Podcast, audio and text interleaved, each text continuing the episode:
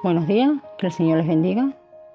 En 1 Samuel, capítulo 17 y el versículo 38 dice, Saúl vistió a David con sus ropas y puso sobre su cabeza un casco de bronce y le armó de coraza y ciñó David su espada sobre sus vestidos y probó a andar porque nunca había hecho la prueba y dijo David a Saúl, yo no puedo andar con esto porque nunca lo practiqué y David echó de sí aquellas cosas y tomó su callado en su mano y escogió cinco piedras lisas del arroyo y las puso en el saco pastoril, en el zurrón que traía, y tomó su onda en su mano y se fue hacia el filisteo.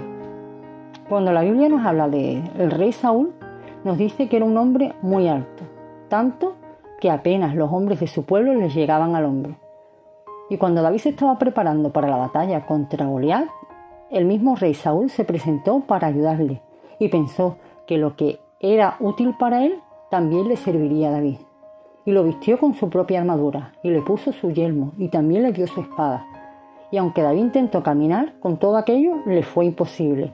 Así que David tuvo que tomar una decisión.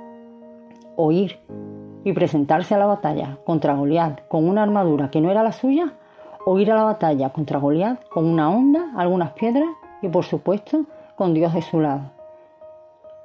La Biblia nos dice puesto los ojos en Cristo, pero hay ocasiones eh, en, las que en nuestra vida ponemos nuestra mirada en el hombre y tratamos de imitar y pensamos que la armadura que es útil para otro es lo que, nosotros, lo que nosotros también necesitamos para avanzar, para crecer y para salir victoriosos de cada batalla.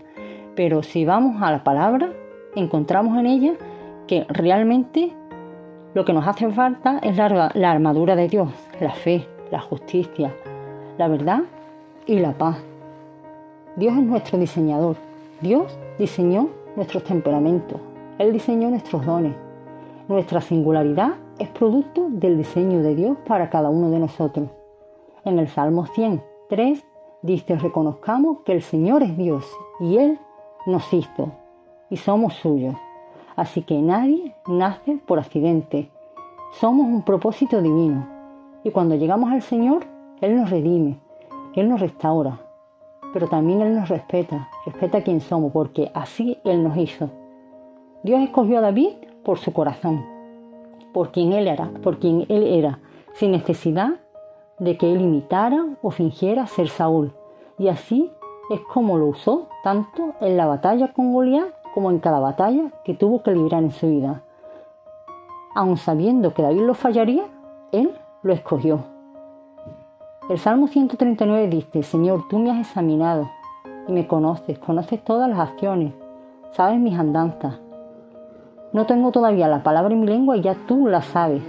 Dios escogió a David y me escogió a mí y también te escogió a ti, por quienes somos. Pongamos lo que somos en sus manos, porque el resultado de eso será que cada Goliat al que enfrentemos, Goliat que será derrotado.